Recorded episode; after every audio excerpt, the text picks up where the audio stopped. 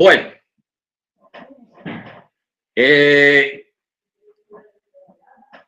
el lunes quedamos, hermanos, en la clase del lunes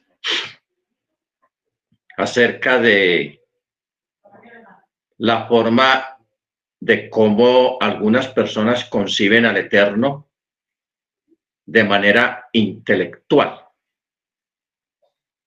O sea, hay filósofos, hay sabios y hay personas científicas con mucho conocimiento y con muy buenas palabras, muy buena expresión.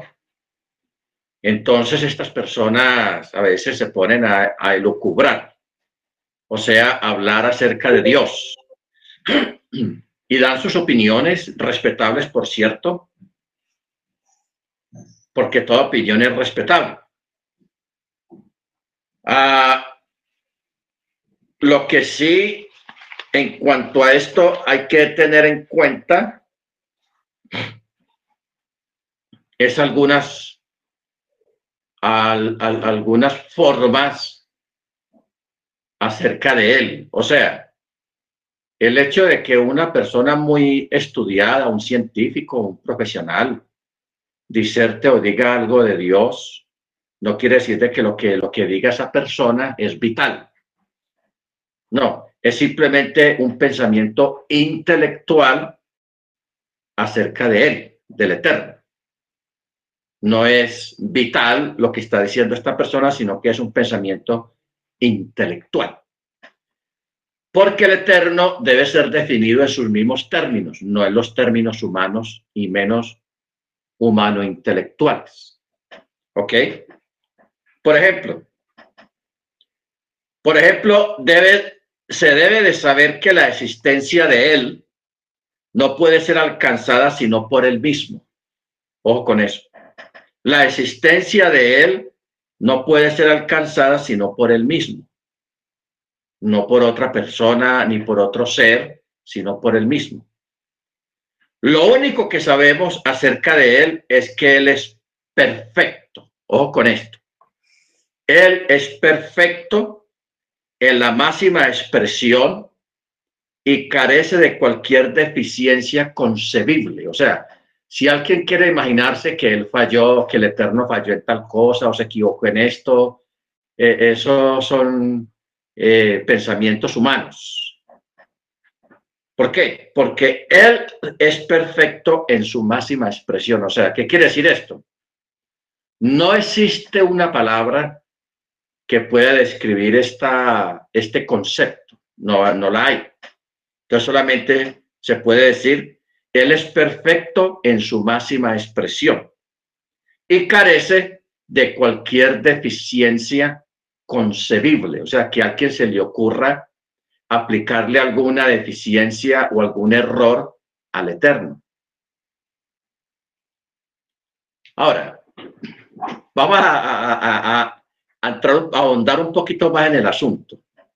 Porque es que a veces uno escucha gente, hermanos, hablando unas bobadas. Gente estudiada, gente preparada, pero salen con unas bobadas, salen con unas cosas tenaces. ¿Ok? Estaba hablando de una esencia, de un ser, del eterno, de Yahweh, que Él es perfecto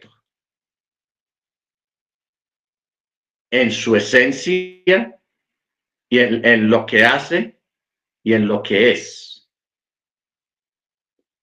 Las imperfecciones que nosotros conocemos como cosas imperfectas son accidentes normales dentro de la creación. Ojo con esto. Son accidentes normales dentro de la creación. La imperfección, que un árbol crezca torcido, porque no todos los árboles que son derechos tienen que ser derechos. Hay algunos que se tuercen por alguna circunstancia ajena a su voluntad. ¿Ok? Pero el hecho de que un árbol se tuerza por acción del viento o porque lo quebró un animal cuando estaba más pequeño, entonces se fue torciendo hacia un lado, eh, o porque no le daba mucho sol. Usted sabe que las plantas una planta cuando nace en un punto donde no hay mucho sol, la planta se, se ladea, se voltea buscando la luz del sol. Entonces, lógicamente, pues la vamos a ver como torcida para el concepto humano. Pero no es que esté torcida, sino que está buscando la luz del sol, la fuente de, la vida, que es el sol, para, hablando de, de las plantas. Entonces, las imperfecciones, hermanos, solamente se pueden ver dentro de la creación, no dentro del creador. ¿Por qué no puede haber imperfecciones en él? Porque él es esencia, porque él es espíritu, y usted a un espíritu que no ve, ¿qué imperfecciones le va a ver? ¿Ok? ¿Qué imperfecciones le va a ver a algo que usted no ve? algo que es invisible, a un ser que es invisible. Y si escuchásemos a ese ser hablar, expresarse a través de palabras humanas, nuestras, él no usaría palabras de él. ¿Por qué? Porque no la entenderíamos. ¿Sí me explico?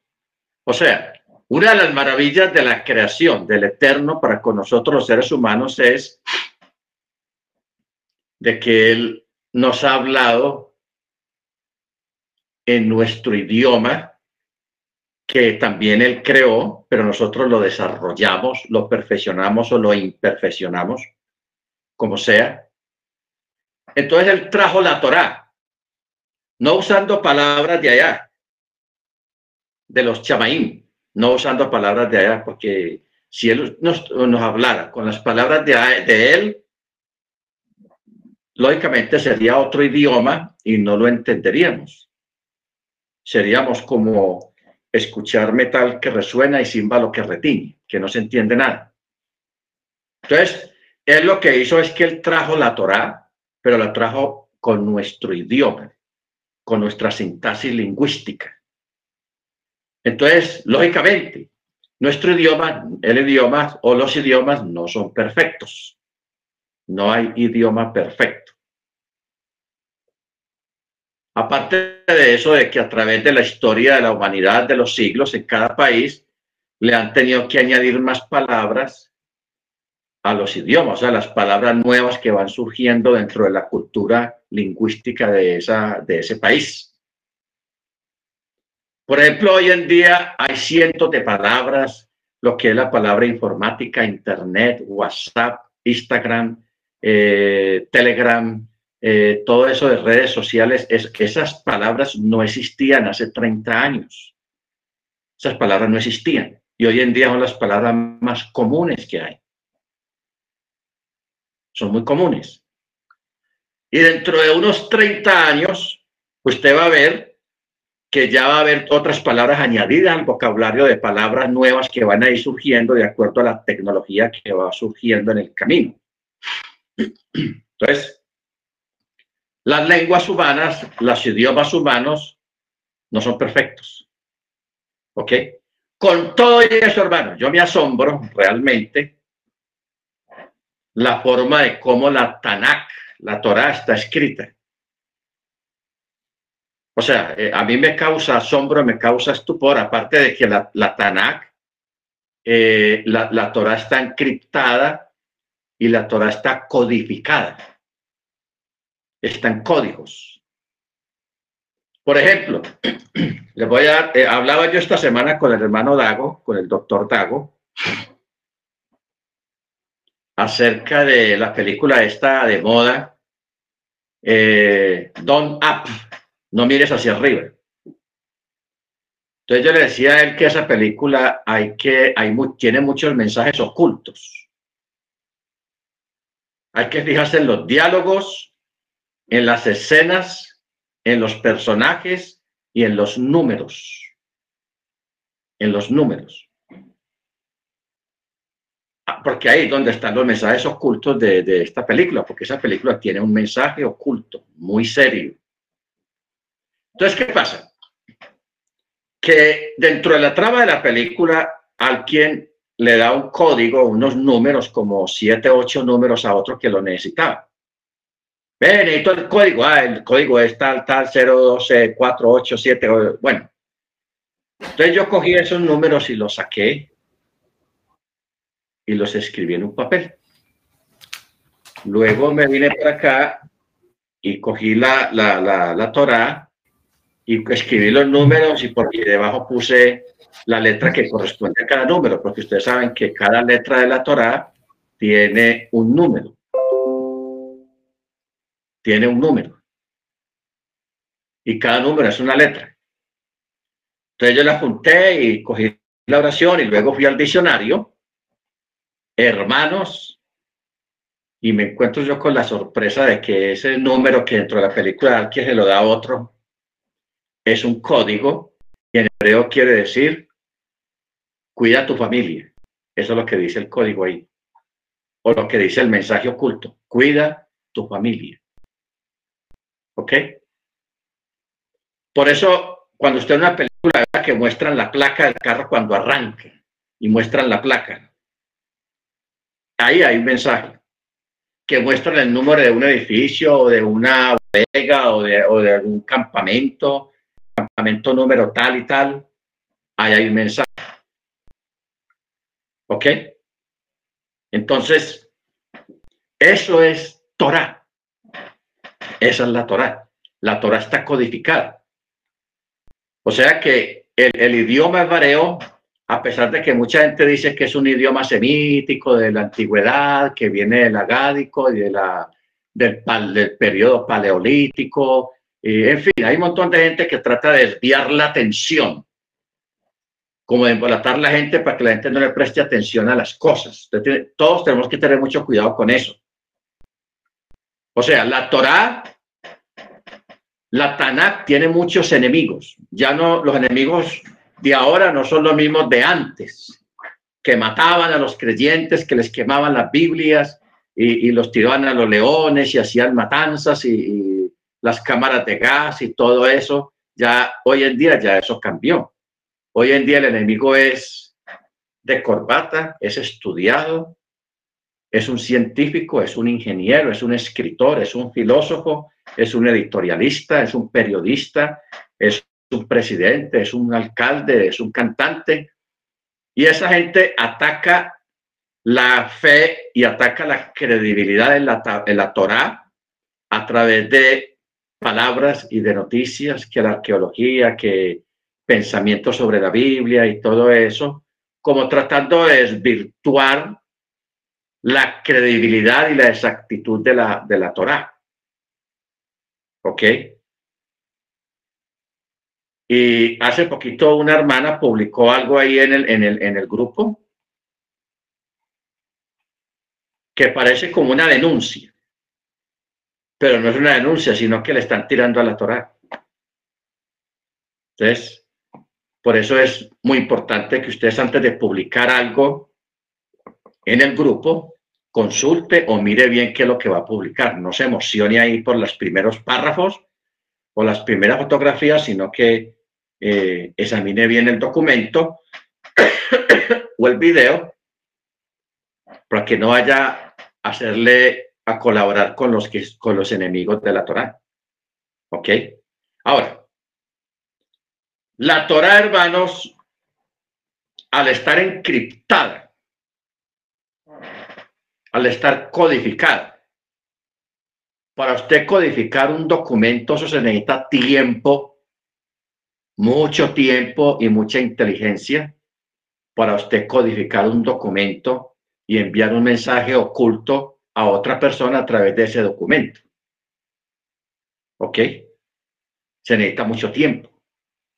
En la forma como va a escribir el documento, dónde va cada párrafo, dónde va cada palabra, etcétera, etcétera.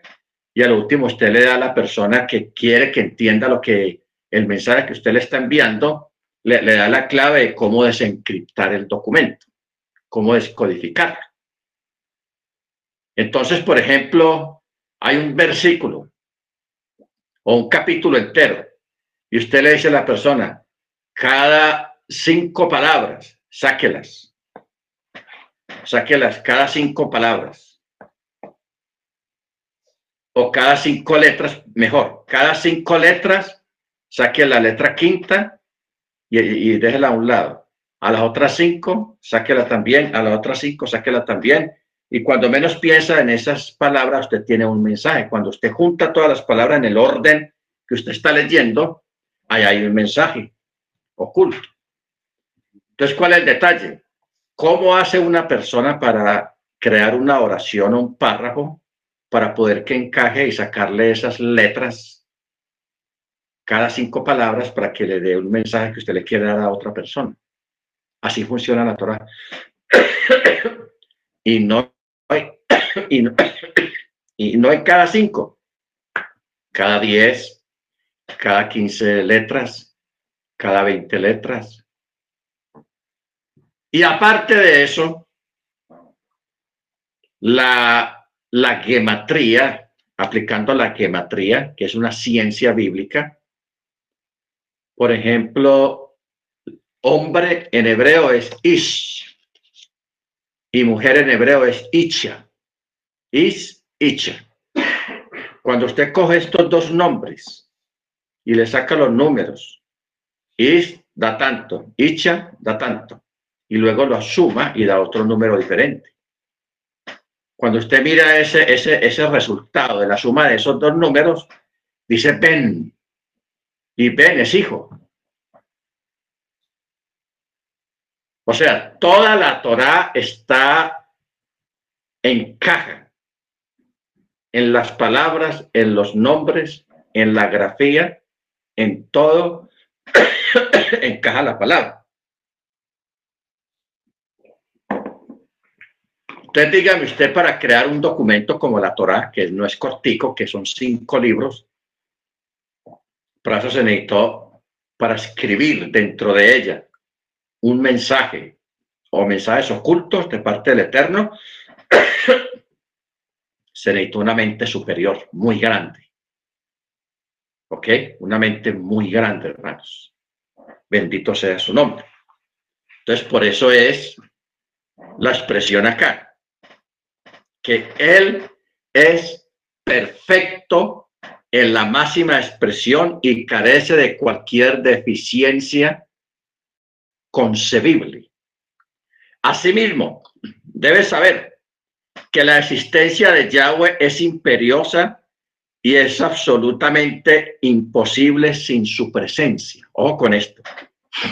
Estas son cosas muy profundas que hay que llevarlas despacio. La existencia de Él es imperiosa, o sea, necesaria, ineludible. Y es absolutamente imposible sin su presencia. E intervención en cualquier realidad.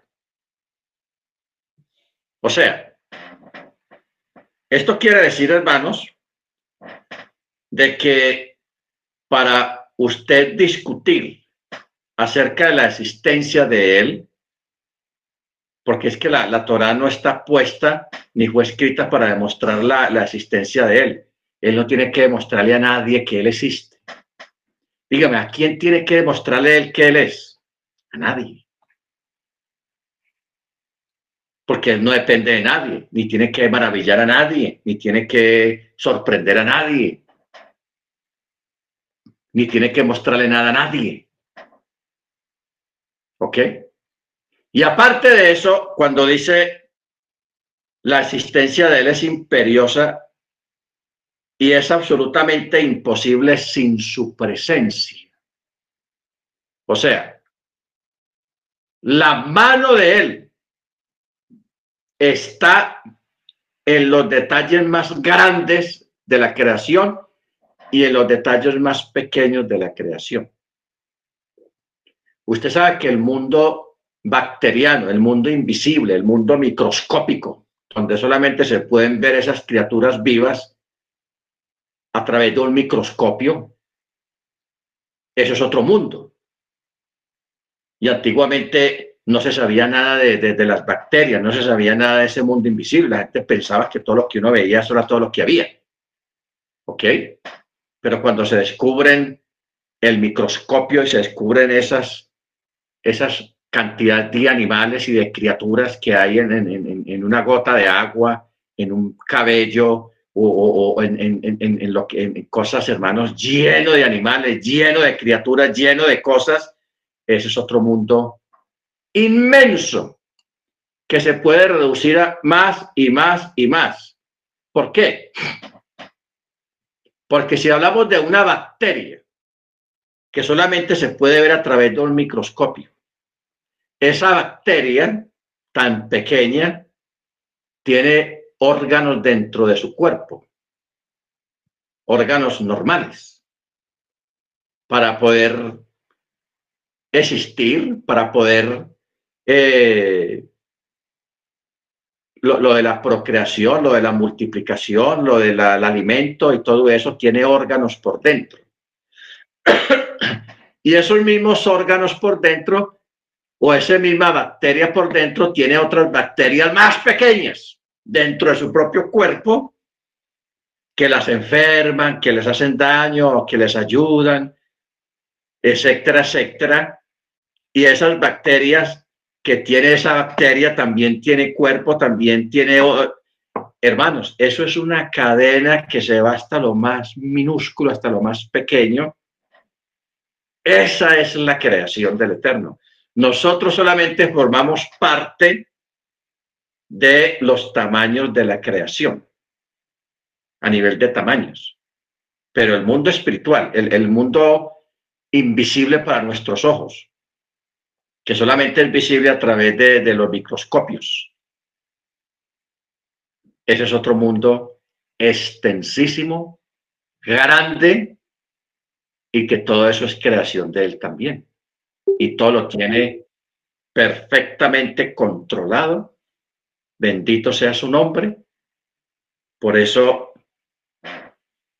es absolutamente imposible la existencia sin su presencia e intervención en cualquier realidad o en cualquier cosa dentro de la creación, sea visible, sea invisible.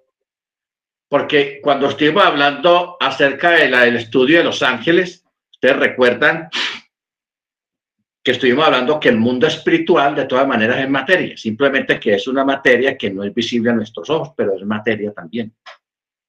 El mundo espiritual también es materia en su forma que no se puede palpar, también es sólido. Entonces, y ahí, hermanos, se desprenden muchas cosas, muchos entendimientos y muchas, eh, bueno, uno llega al punto de que uno dice, yo no sé nada, no sé nada. ¿Ok? Porque cuando una persona cree que sabe algo, realmente no sabe nada.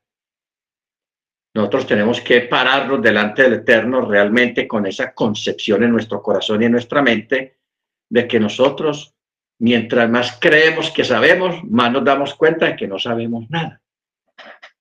Mire, por ejemplo, el, ejemplo de, las células, de, de esos organismos que solamente se ven, esas criaturas, esos animalitos que solamente se ven con un microscopio.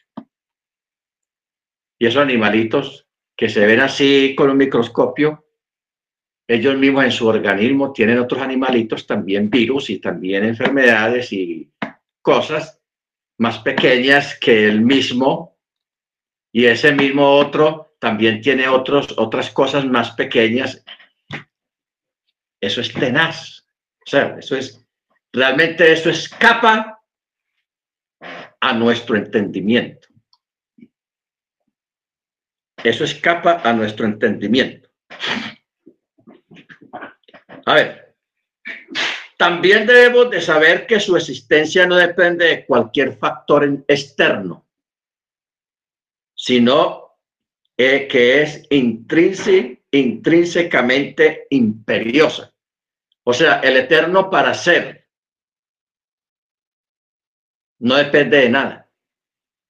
O sea, él no, no lo alimenta nada ni nadie, ni él depende de glorias y aleluyas. Él no depende de, oxígeno porque él creó el oxígeno. Él no depende del aire porque él creó el aire. Él no depende del agua porque él creó el agua. Él no depende de nada realmente. Él es completamente independiente y todo lo que nosotros conocemos en nuestro mundo que la mayoría de nuestro mundo es dependiente de unas cosas de las otras, eso lo creó él de esa manera. Pero él no depende de nada, ni de una causa externa, ni nada. Por eso, él es la causa definitiva de todo lo que existe y ocurre.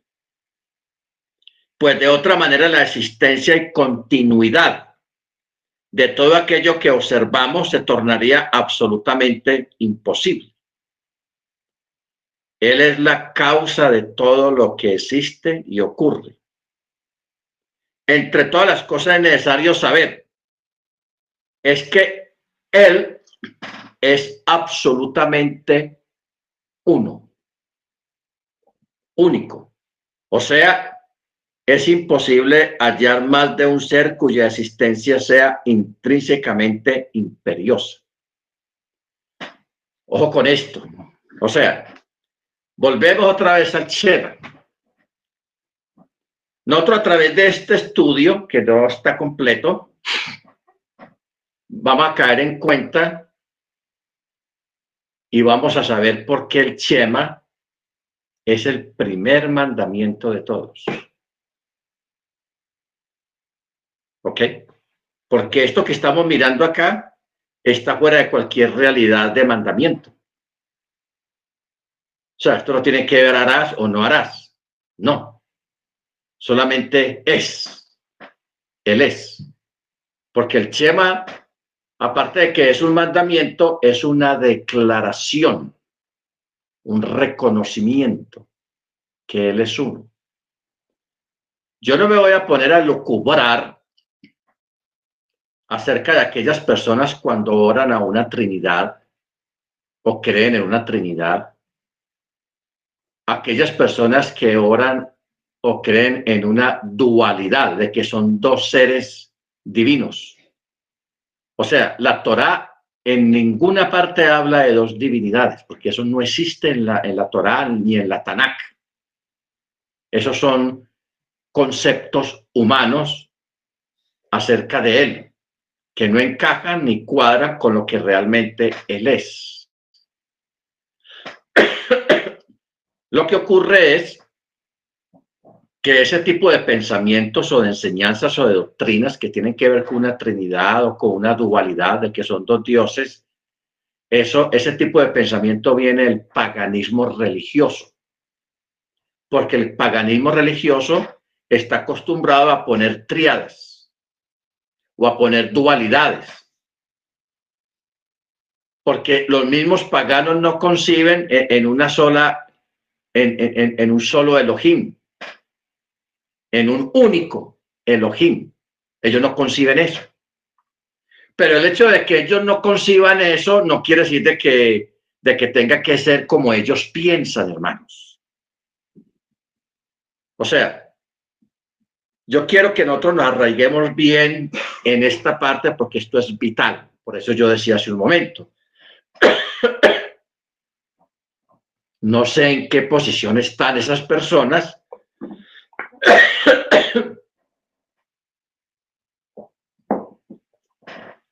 Que le oran a una triada, que le oran a una, a una dualidad, a dos dioses, no sé cómo, cómo ve eso el Eterno. Si él le responde o no le responde, yo sé que él le responde porque él es misericordioso. Pero eso no quiere decir que porque Él les responda por misericordia, ellos tengan la razón. No. O sea, hay dos cosas difíciles de entender. Primero es la unicidad, de que Él es único. Y segundo, su misericordia.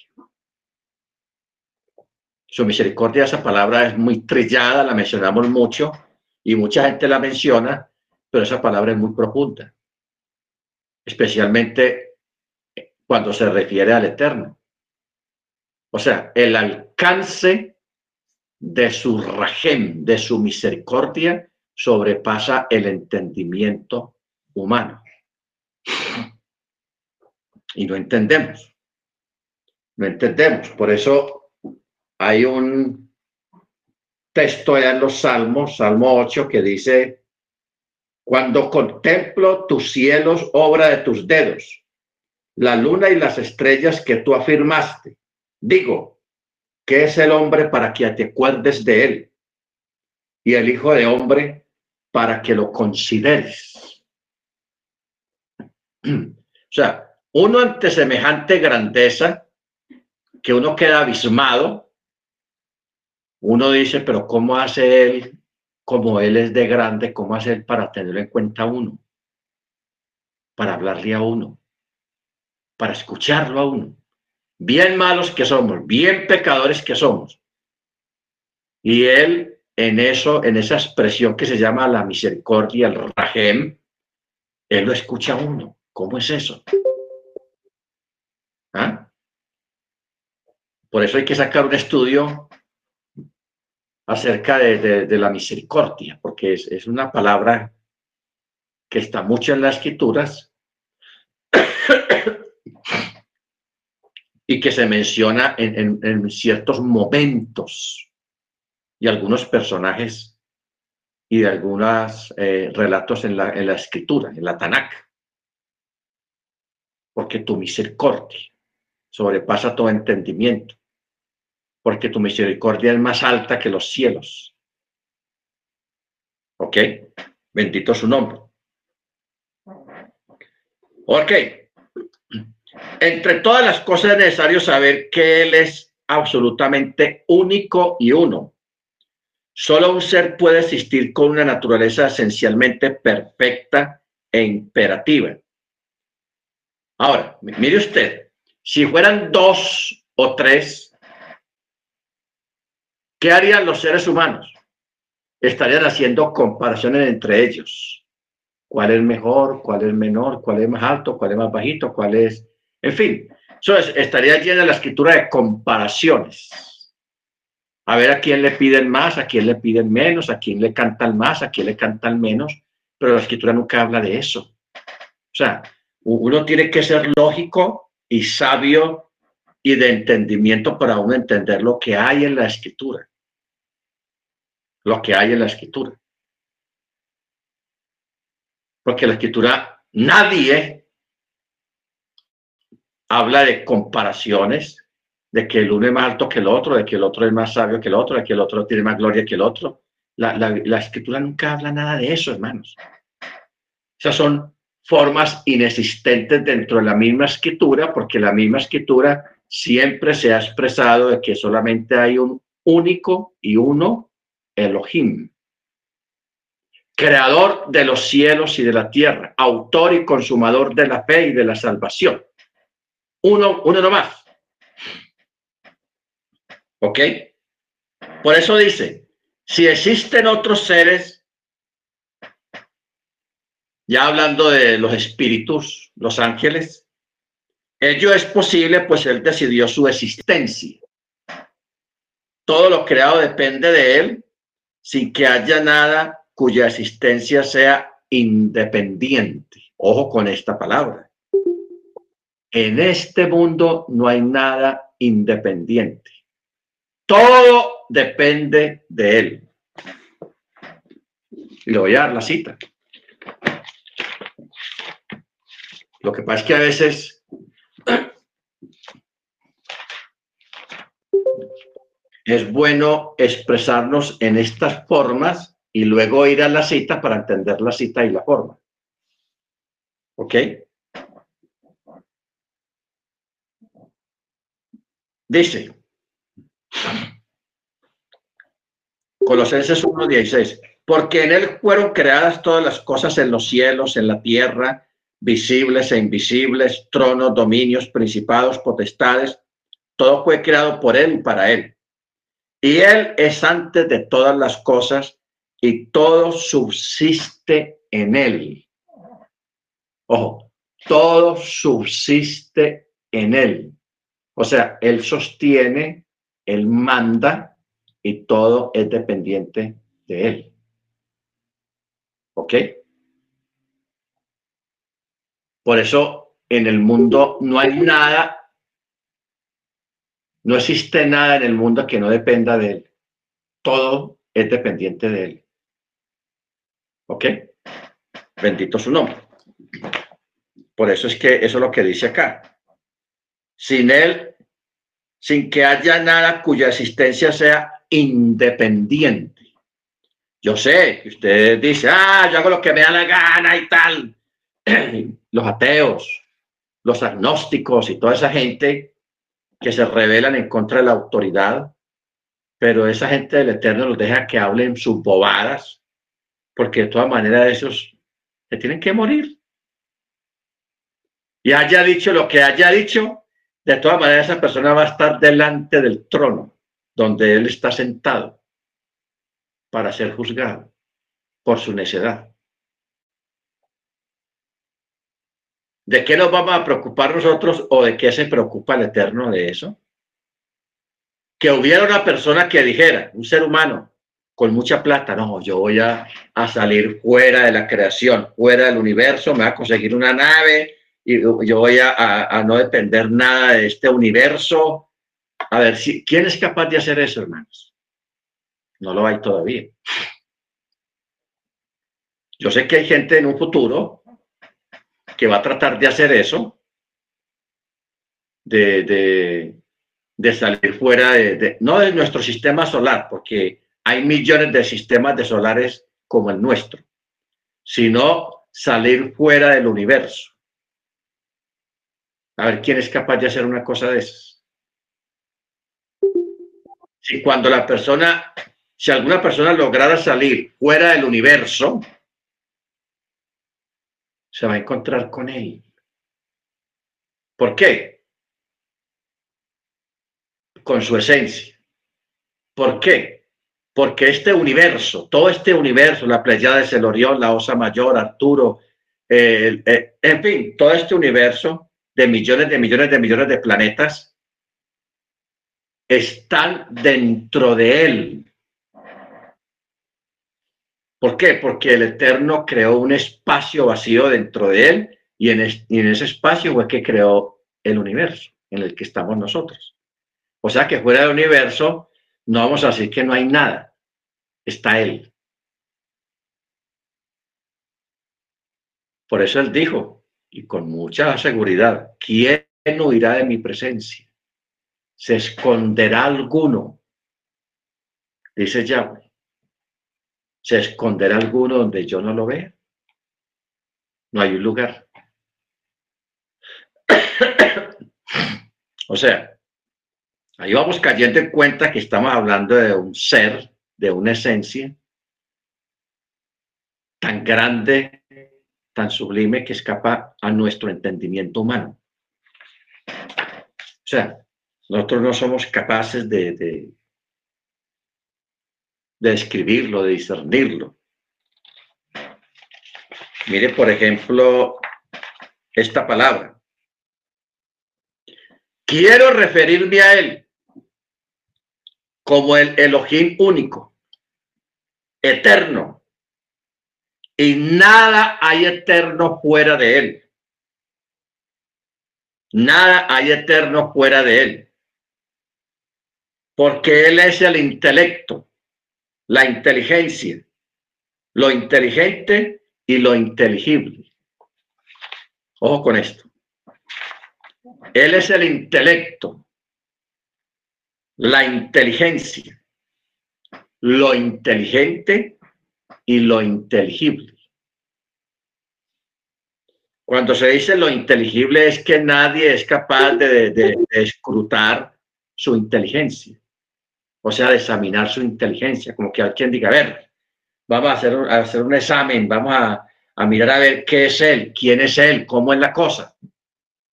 Nadie es capaz, o sea, humanamente nadie puede tener los medios ni electrónicos, ni físicos, ni psíquicos, ni mentales para eh, describirlo a él o auscultarlo a él en su interior. ¿Ok? Entonces, como vemos, hermanos, estamos tratando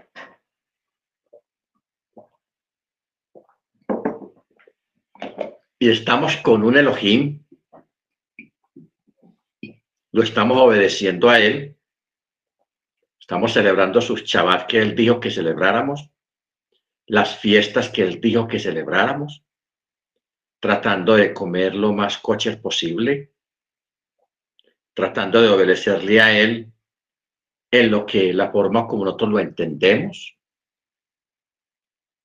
Y siempre lo tenemos presente a él. Y él, hermanos, él no es cualquier ser, él es algo que va más allá de lo que nosotros entendemos. ¿Ok? O sea, estamos en el lado que es y con el que es. Al menos no nos estamos dirigiendo a él en términos de, de triadas o dualistas, porque esas palabras no existen en la escritura.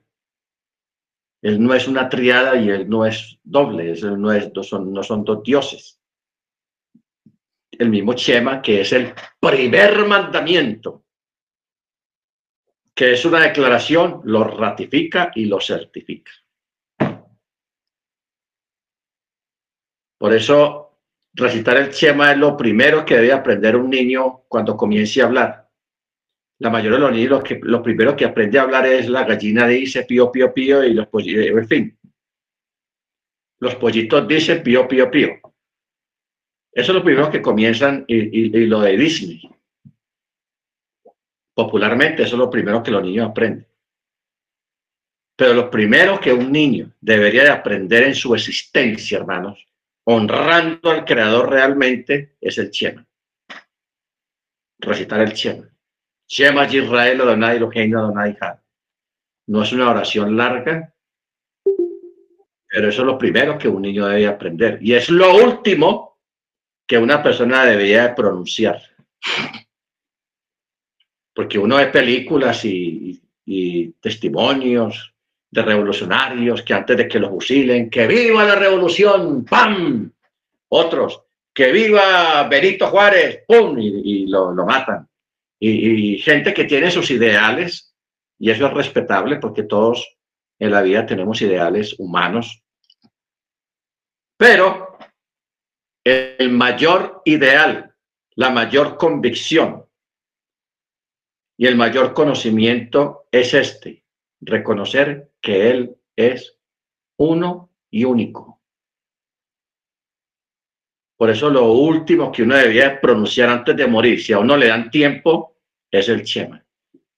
Y propóngase eso.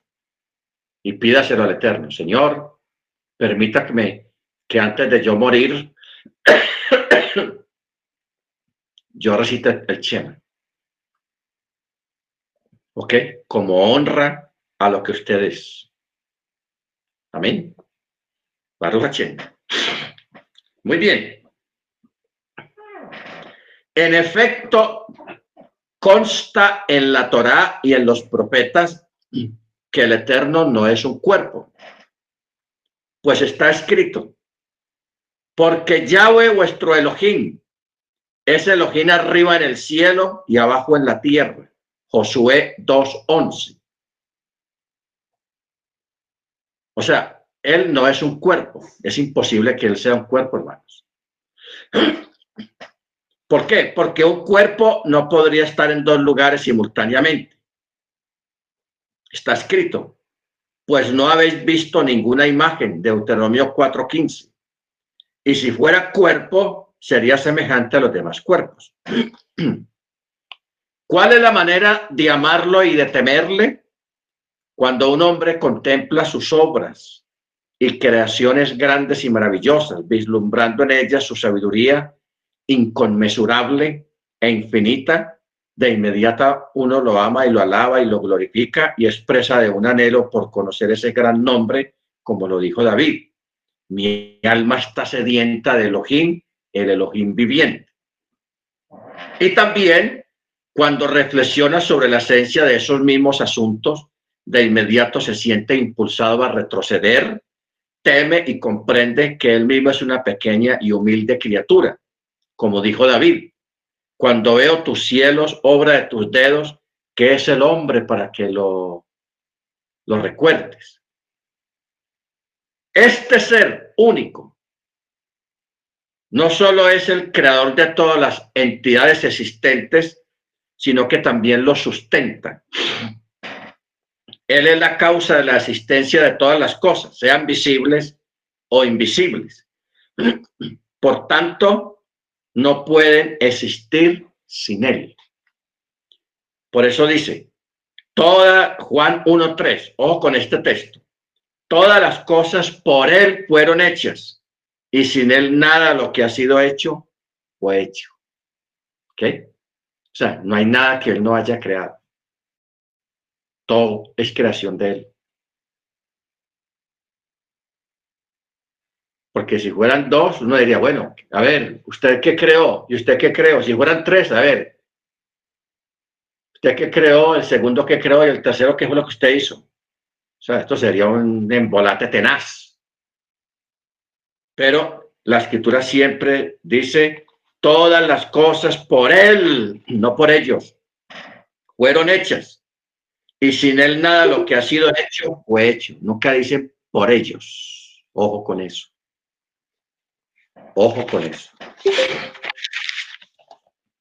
La existencia de toda cosa creada es relativa o temporal, ya que están en relación causal unas con otras.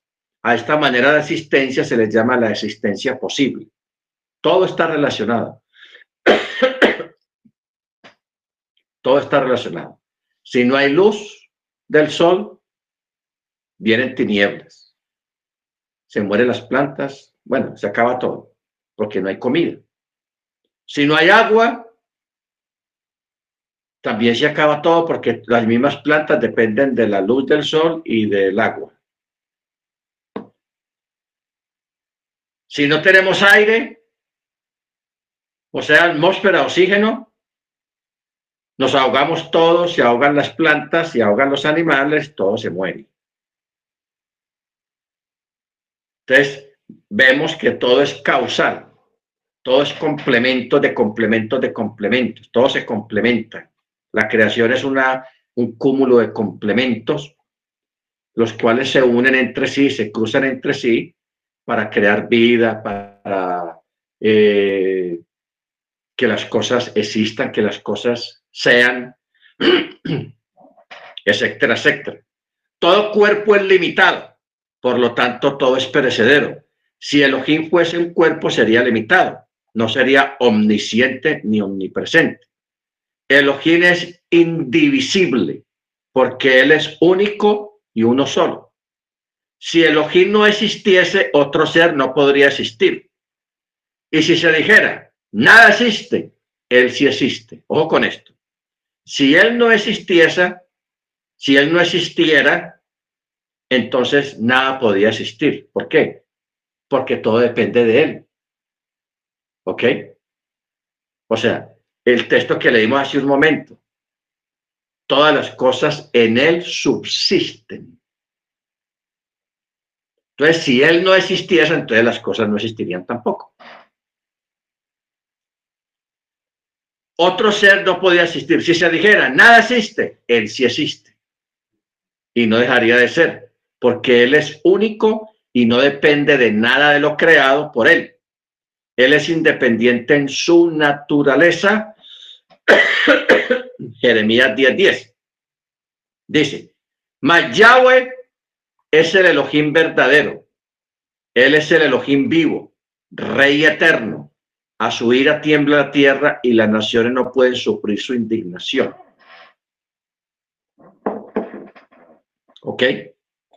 Yahweh es el Elohim verdadero. Por eso dice, Él es independiente en su naturaleza. No existe otro ser semejante al Elohim único. Deuteronomio 4:35 dice, a ti te fue mostrado para que supieses que Yahweh es Elohim y no hay otro fuera de él. Ojo, no hay otro fuera de él, o sea, no hay otro Elohim tampoco. Hay un montón de textos que descartan que haya otro Dios, que, que dos o que hayan otros dos más, tres. Lo descartan estos textos. A ti te fue mostrado para que supieses que Yahweh es Elohim y no hay otro fuera de él. Por eso dice, o este es un principio afirmativo que declara lo absoluto de él. Cuando dice, vosotros sois mis testigos, dice Yahweh. ¿Qué quiere decir la palabra testigo? En nuestro mundo, en nuestra cultura, la palabra testigo para nosotros es una persona que vio algo y esa persona que vio algo, un evento una persona o lo que haya sido, pero que lo vio, a esa persona se le llama testigo. ¿Ok? Atem, Edai, Neum, Adonai. Vosotros sois mis testigos. ¿En qué sentido nosotros somos testigos de Él? Nosotros somos testigos de Él, hermanos, a través de la revelación de la palabra hacia nosotros en esto que estamos tratando. ¿Ok? O sea, eh, no son los testigos de Jehová ni, ni, ser testigo de, que él haya hecho un milagro, no, no está, eh, este texto no habla de eso. Este texto está hablando de entender lo que nosotros estamos entendiendo.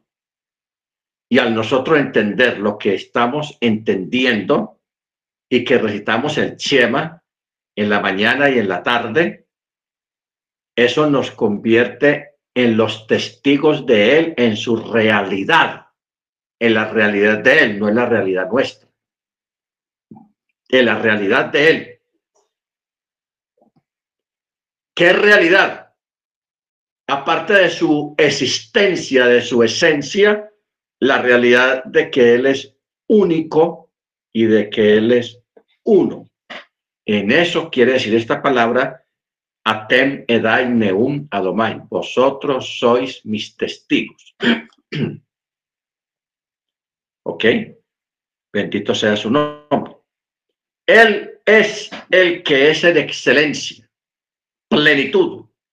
Él es yastes, justicia, rajem, misericordia, santidad, equidad, amor, excelso, único, supremo, soberano, magnánimo. Por eso dice Salmo 24.1, de Yahweh la tierra y su plenitud, el mundo y los que en él habitan. de Yahweh es la tierra y su plenitud, o sea, su poderío, su esencia. Quiero referirme a él como Elohim único y eterno, y nada hay eterno fuera de él porque Él es el intelecto, la inteligencia, lo inteligente y lo inteligible. Él es el agente, Él es la forma y Él es el fin. Proverbios 33. Dice, yo ni aprendí sabiduría, ni conozco la ciencia del santo. ¿Se acuerdan lo que hablamos ahora? De que uno mientras más escudriña la palabra en cuanto a él en esencia, o en la creación, uno se da cuenta de que no sabemos nada todavía. De 100 apenas tenemos una rayita que no llega ni a uno. Del 1 al 100. No sabemos nada, hermanos. O sea, allá usted levanta sus ojos al firmamento, hoy que tenemos luna llena, y, el firmamento o la creación no es tanto lo que usted alcanza a ver con sus ojos. Si usted va al planeta más medio oscurito por lo lejos que está, que casi ya no alumbra, no se ve, usted se pone los pies allá y sigue mirando hacia allá y vuelvo, le vuelve y lo ve lleno de más planetas y busca otro planeta lejano, el más lejano y se para en él y sigue mirando hacia arriba y usted ve otro cielo también y, ve otro, otra extensión y busca otro que esté más lejos y eso se va y se va y se va, se va, hermano, no tiene fin. No tiene fin. no tiene fin. Bendito su nombre. Por eso dice, Él es el agente.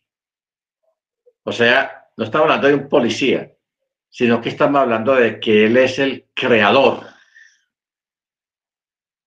Él es el que formó, le dio forma a las cosas y Él es el fin de esas mismas cosas o el terminado de esas cosas.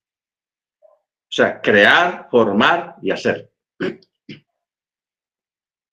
Por eso en Job, capítulo 12, verso 13 dice, con Elohim está la sabiduría y el poder, suyo es el consejo y la inteligencia. Con Elohim está la sabiduría y el poder. ¿Se acuerdan? Intelecto, inteligencia, inteligente, inteligible. Con Elohim está la sabiduría y el poder, suyo es el consejo y la inteligencia y mo uge ugebulach loatza utebunach. Suyo el consejo y la inteligencia. Utebunach. Amén. Bendito sea su nombre. Él es la morada del mundo, pero el mundo no es la morada de él. Él es el ser que es el ser como dice, yo soy el que soy. Y mire este Job 37, 23. Él es el Todopoderoso, al cual no alcanzamos a concebir. Grande en poder. Shaddai lo mersanuhu, chagi joja, umispat berov, Sedaká lo yané. Amén. Cuando dijimos hace un momento, Él es la morada del universo, pero el mundo no es la morada de Él, es lo que hablamos ahora. Él, en su misma esencia, creó un espacio dentro de sí mismo. Y en ese espacio creó el universo conocido, que nosotros conocemos dentro del cual nosotros formamos parte también. ¿Estamos? Por eso es que este texto de Colosenses dice, Él es antes de todas las cosas y todo subsiste en Él. No dice por Él, sino en, o sea, dentro de Él. En Él. Por eso dice, Él es la morada del mundo, pero el mundo no es la morada de él.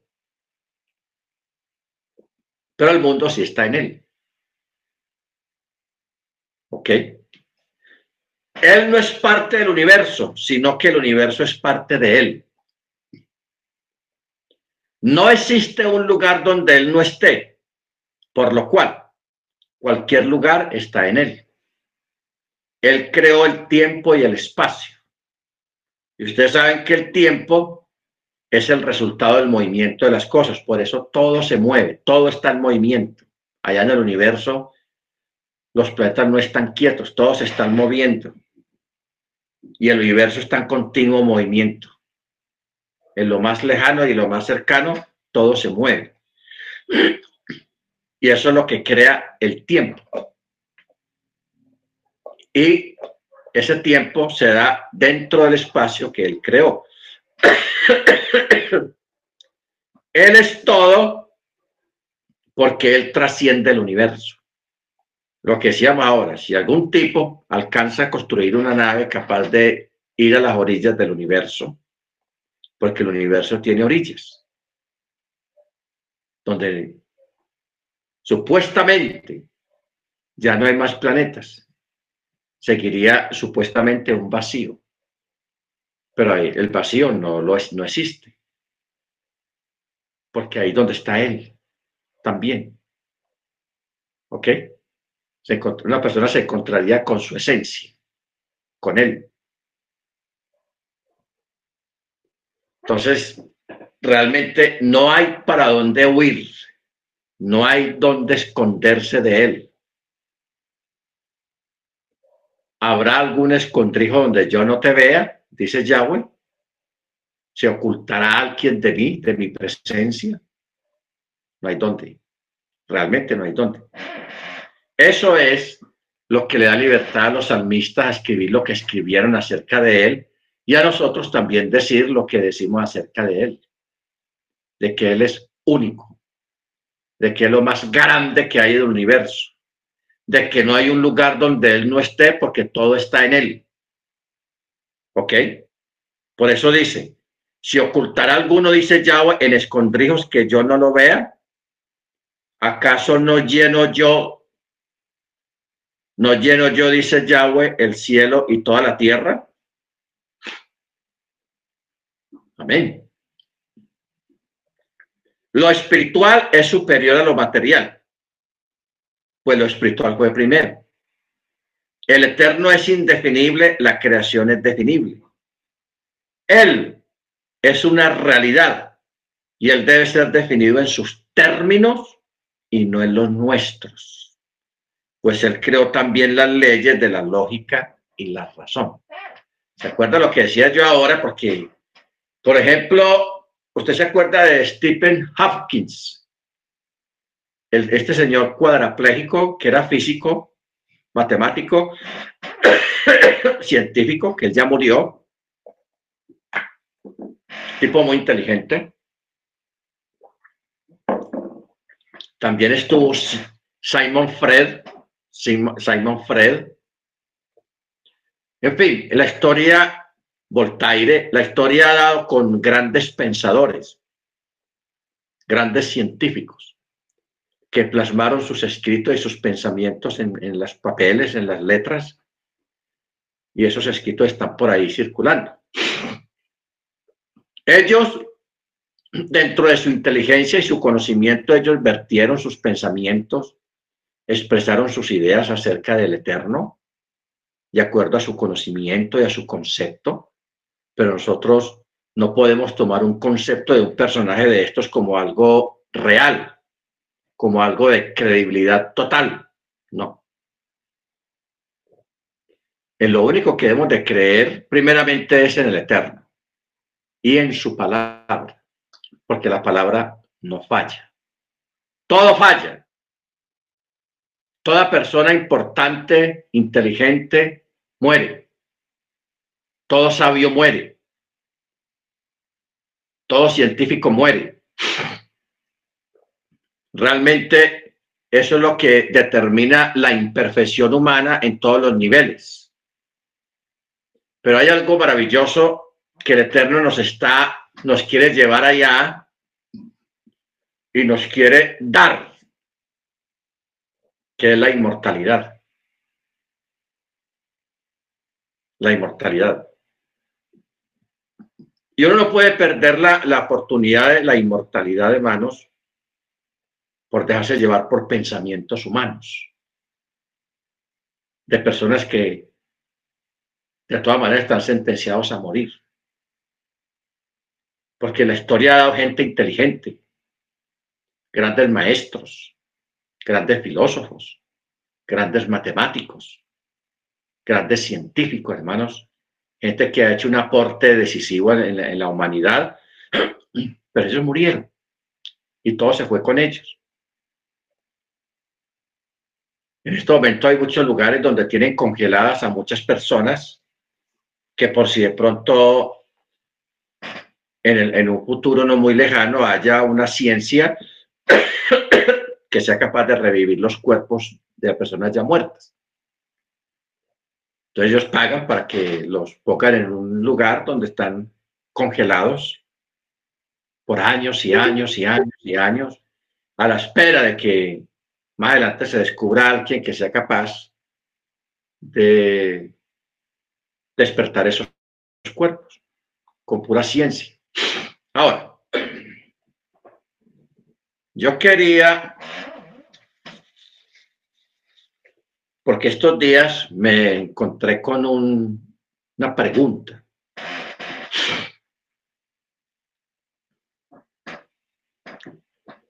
Dice que en un país, creo que es en Europa, están reuniendo representantes de las grandes religiones, el judaísmo, el islam, el cristianismo protestante, el catolicismo, todas las, grandes religiones principales están buscando que les envíen un representante porque les quieren plantear una pregunta a ese representante. ¿Cuál es la pregunta? ¿Cómo van a reaccionar las religiones cuando los seres humanos de este tiempo hagan contacto con un extraterrestre? Porque usted sabe que la mayoría de las religiones niegan la existencia de, o negamos la existencia de extraterrestres. Entonces, mire usted cómo están preparando el terreno. Entonces, quieren reunir toda esa gente para ver qué opinan ellos en su religión, en su credo, cómo sería la reacción de ellos. Si en cualquier día aparece un tipo con unos ojos saltones, alto de dos metros, un extraterrestre, que cómo reaccionarían los miembros de esas religiones y cómo replantearían su fe o sus escritos. ¿Por qué están planeando hacer eso? Porque eso lo piensan hacer y porque eso es algo que viene. Eso es algo que viene. No que existan los extraterrestres, hermano, los extraterrestres no existen. no existe. Eso, lo que va a ocurrir, lo que va a venir, es una operación de Hasatán que el Eterno lo reprenda para desviar la fe de la gente, para embolatarlos en sus creencias, especialmente a nosotros, de que vea que sí existen los extraterrestres, de que el Eterno también puede haber creado planes de salvación para esas personas en otros planetas, en otros lugares, etcétera, etcétera, etcétera. Ahora, lo que van a traer es un tipo, hermanos. O sea, ya eso lo hemos visto en películas. No vamos a ir muy lejos. La primera película impactante que hubo, porque en los años 70, en los años 60, yo recuerdo las películas de esa época de extraterrestres, que eran unas, unas criaturas homórfonas sin figura y, y así pues, todo eso. Luego vino el impacto con la, película E.T., el extraterrestre, el de los muchachitos ese que voló y todo eso en la bicicleta. Bueno, eso ha impactado a la gente y empezó a crear como un concepto a nivel de figura de cómo sería un extraterrestre. Luego ahora pues nos tienen bombardeados con ya un extraterrestre de ojos grandes, saltones, un cerebro grandísimo, una cavidad craneana más grande, todos delgados, etcétera, etcétera. Estas cosas sí van a aparecer, pero son cosas creadas por los seres humanos para distraer la atención de la gente. ¿Ok? No que sea real. Entonces, por eso nosotros tenemos que estar preparados, hermanos, para muchas cosas nuevas que van a, que van a venir.